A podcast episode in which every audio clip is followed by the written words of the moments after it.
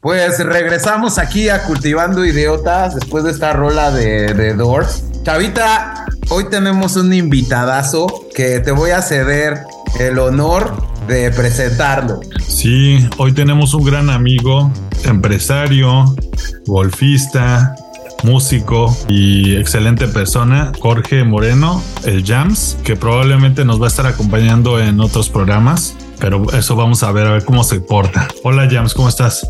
Hola mi querido Chavita, James, ¿cómo están? Muchas gracias por invitarme y muy contento de estar aquí con ustedes.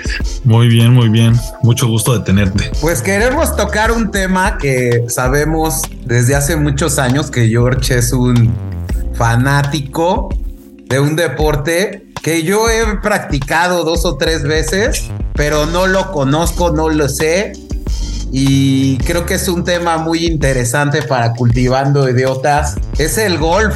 Justo antes de, entrar al aire platicábamos con George que yo tengo muchas ganas de ver eh, golf en la tele, pero no lo sé ver. Entonces, a ver si George nos puedes dar una empapada de cómo ver un juego y de ahí pues vamos platicando sobre el golf. Sí, ¿de qué se trata el golf? Porque nosotros no estamos tan empapados en, en el tema, mi George. A ver. Claro que sí.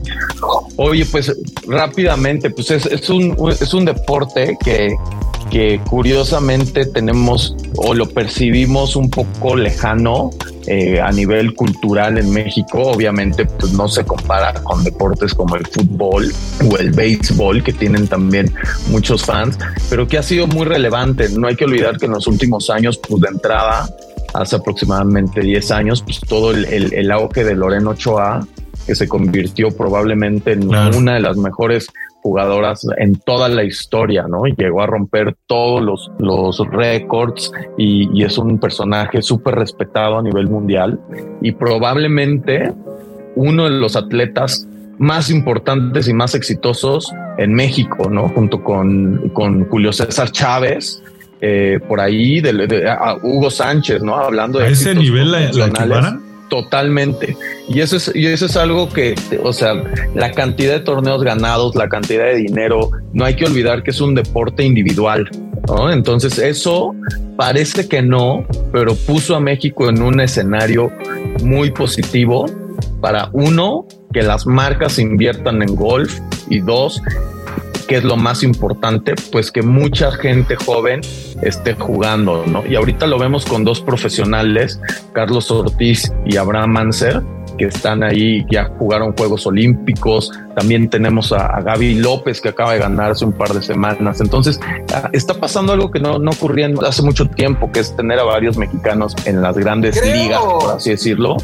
Yo creo que, eh, o sea, no sé, George, pero, o sea, yo que recuerde, en México se empieza a escuchar un poco más el golf a partir de Lorena Ochoa. O sea, sí creo que eh, eh, Lorena Ochoa sí significa en este país un antes y después del golf.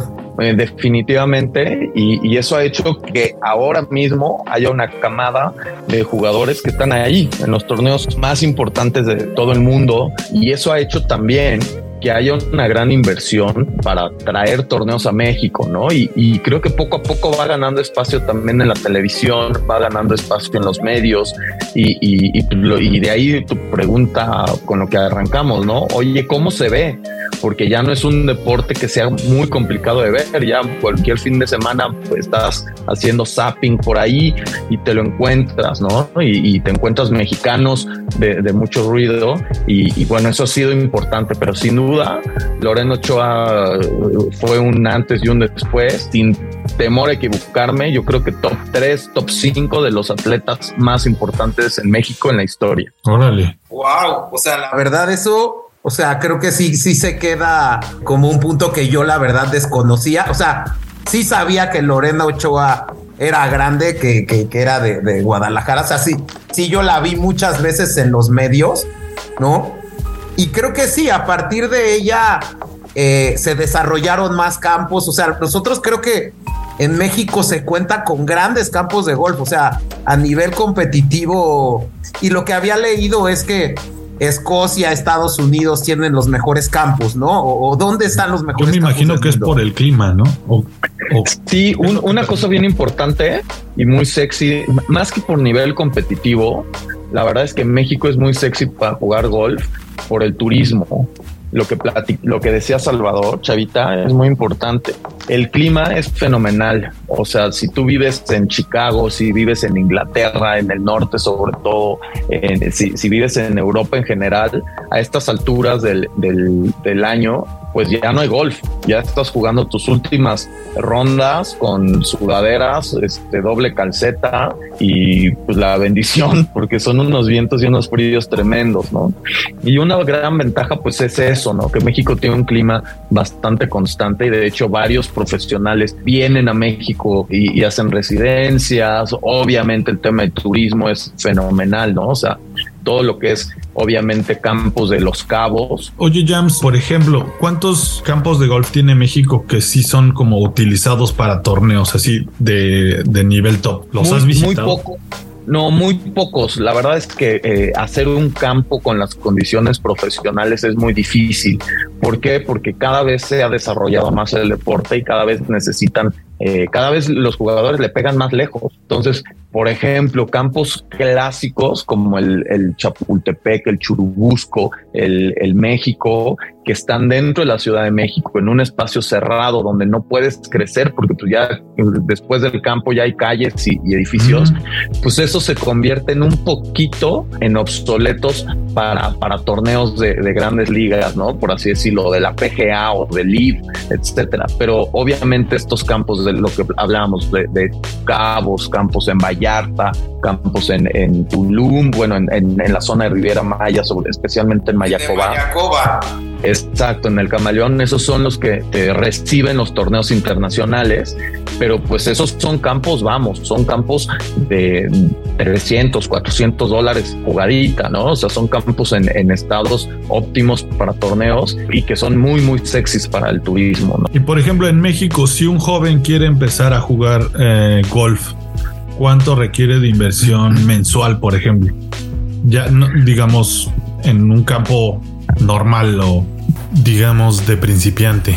No, la verdad es que sí, sí es una inversión muy alta en México y sí cumple con esta idea que tenemos de que el golf es un deporte de élite, ¿no? De que es un deporte para gente con capacidad económica alta.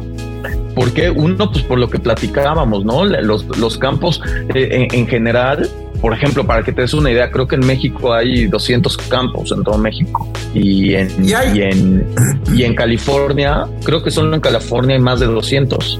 Imagínate, ¿no? O sea, ese es un factor importantísimo, ¿no? Que hay que, que tocábamos antes del corte. El hecho de que si tú restringes el deporte como el golf, como el pádel, a que solo lo puedas jugar si estás afiliado a un club, pues hace que el deporte se vuelva pues, no un nicho.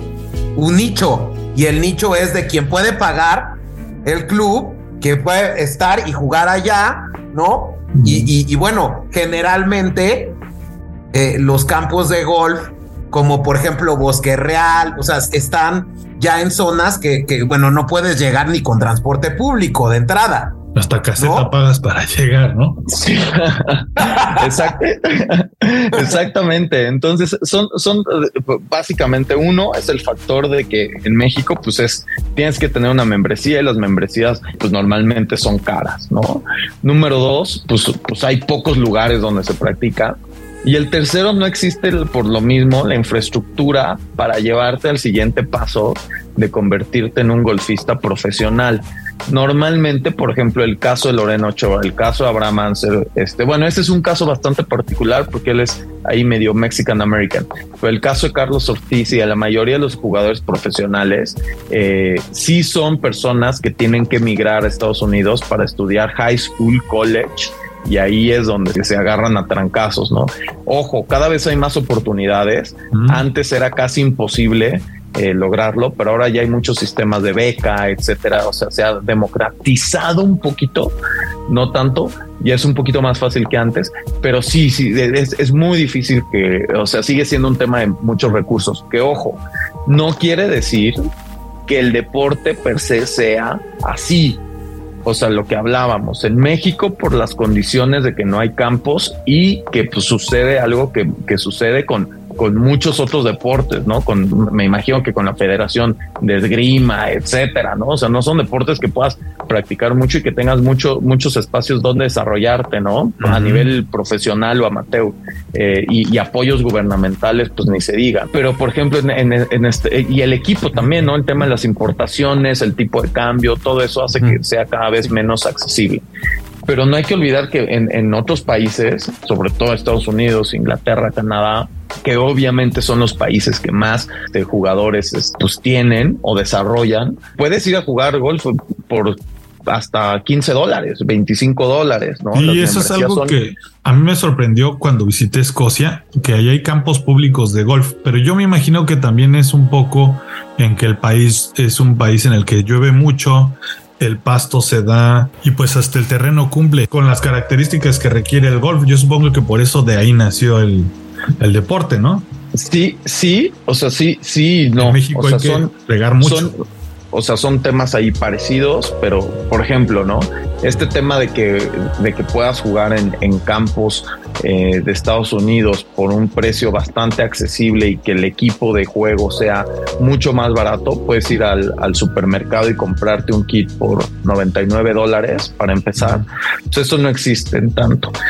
Y también el tema, obviamente, el tema del, del, tipo de campo es bien importante, ¿no? Lo que tú dices, el riego, el mantenimiento, eso lo encarece.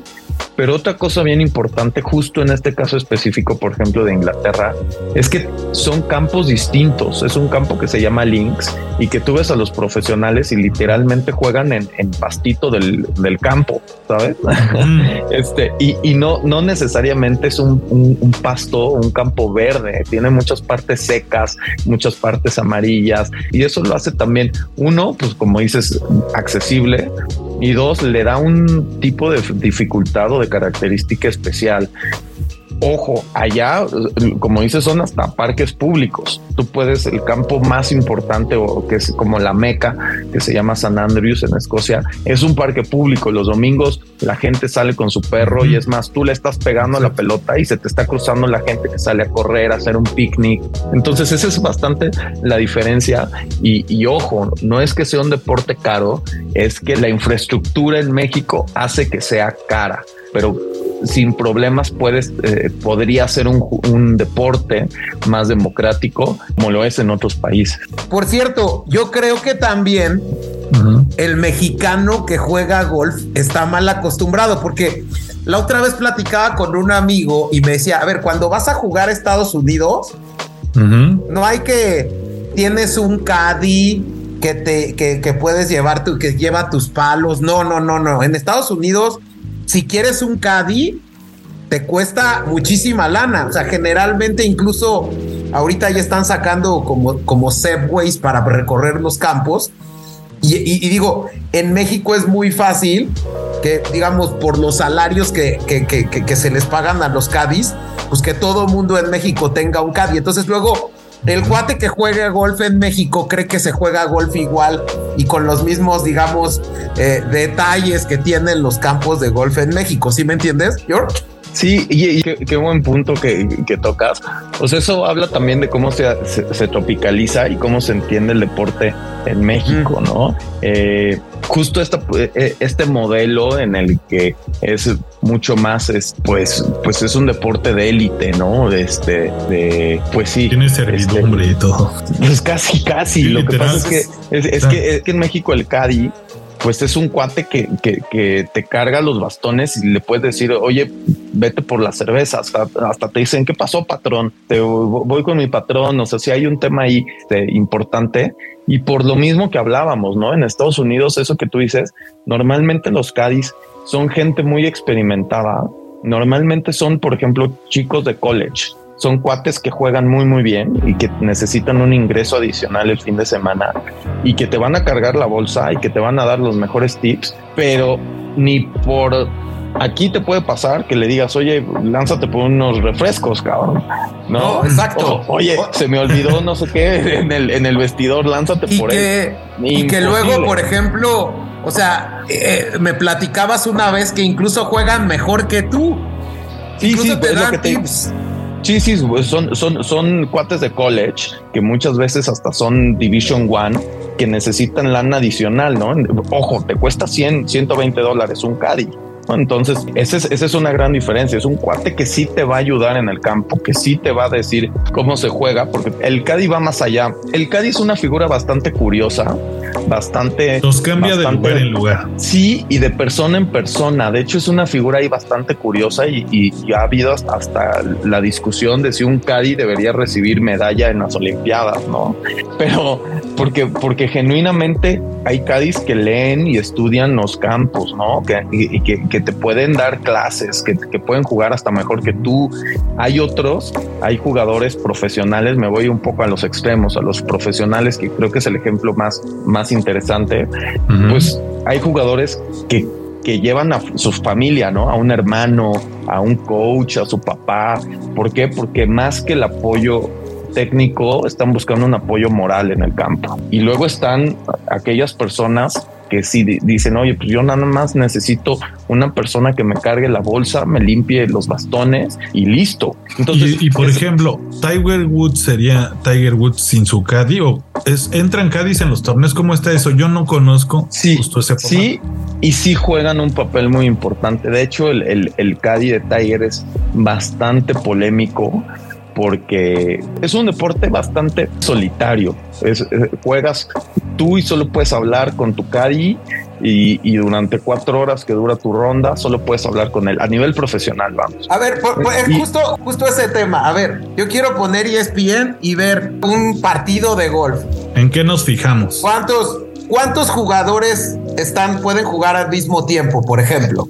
A ver, bueno, pero es que estamos dejando ahí varias preguntas inconclusas. Pero a ver, entonces, lo importante que tenemos que entender es que es un deporte donde no gana, a diferencia de otros, de la mayoría de juegos de pelota, no gana la persona que haga más puntos. Es todo lo contrario, es la persona que haga menos. Y algo bastante interesante es que es un deporte, y creo que también es de los pocos, si no es que es el único, donde la persona con la que juegas técnicamente y oficialmente no es tu rival. El rival es el campo. Entonces todos los campos tienen un número de golpes que va que normalmente es 72 y te dicen, eh, oye Salvador, pues tú tienes que hacer este campo, el recorrido, tienes que meter la pelota en, en 18 hoyos y en total tienes que meter la pelota en el, en el hoyito, en cada hoyo, son 18 hoyos y en total tienes que hacer 72 golpes o menos. Entonces, ahí em, empieza la cuenta, ¿no? Hoyo 1, hoyo 2, hoyo 3, cada hoyo tiene un número de par, ese es el famoso par. Entonces el par del campo, el famoso par del campo es 72 normalmente. Hay unos que son 71, la mayoría son 72, y cada hoyo tiene un par que te dice básicamente, eh, en este hoyo tienes que hacer, es el par 3, o sea, de tres golpes la tienes que meter, es un hoyo pequeño, corto, eh, eh, un hoyo medianito, es un par 4, tienes cuatro golpes para meter la pelota y un par 5, que idealmente quiere decir que en cinco golpes tienes que meter la pelota. La suma de 18 hoyos en, en, esta mezcla de, de, de, pares, pues te da 72 y por eso vemos en los torneos cuando tú ves un jugador de, de golf en la tele que dice menos 2 menos 3, más, más 8, más 5. Entonces eso quiere decir que del 72, si dice más 5, pues lleva 77 o cerró con 77. Si, si lleva menos 3, pues quiere decir que, que, logró 69. Entonces eso es una parte importante, ¿no? La pelota, lo básico, tiene que entrar con un, mediante el golpe de, de un bastón en un, en un hoyo, en el número de, de golpes que, que dice. Entonces si se fijan en la tele siempre va a decir hoyo 16, par y, tiene un numerito que es 3, 4 o 5. Ah, perfecto.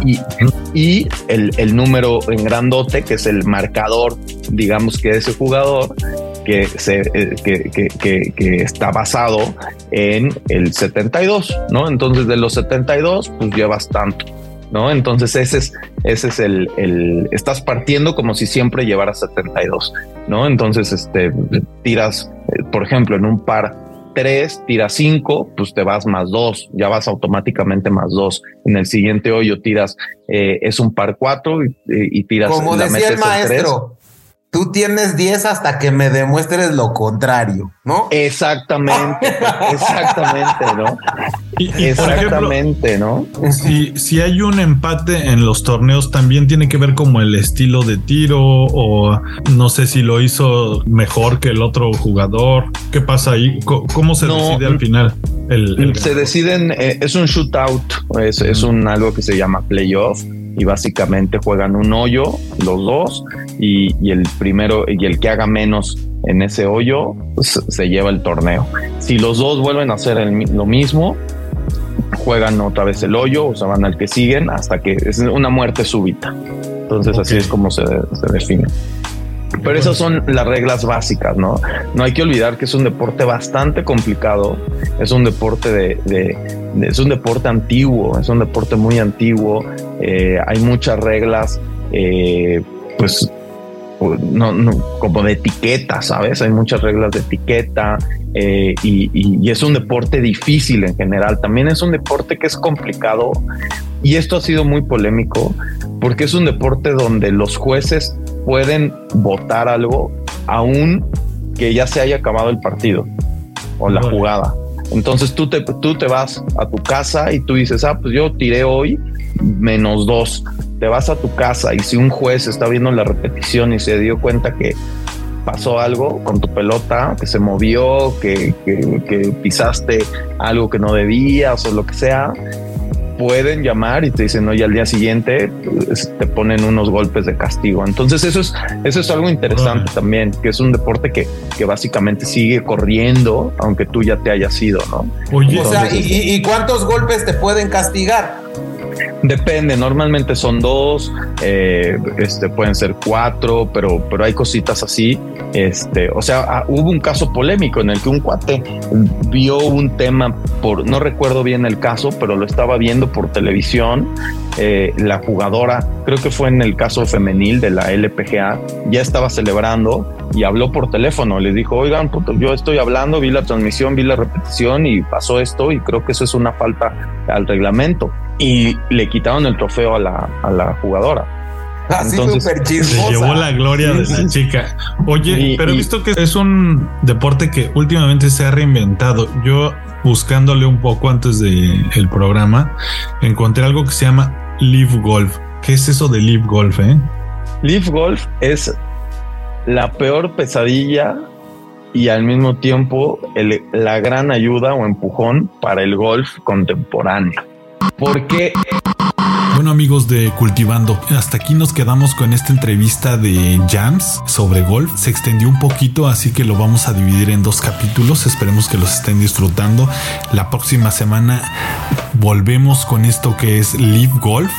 Es un tema muy importante y muy polémico en la actualidad en este deporte, pero no se vayan todavía porque aún falta la última parte de nuestro podcast en la que vamos a hablar un poco de tecnología y mientras los dejamos con esta rolita de la banda The Golf Club. Esta canción se llama Shape Shifting. Espero la disfruten. En un momento nos oímos, amigos. idiotas.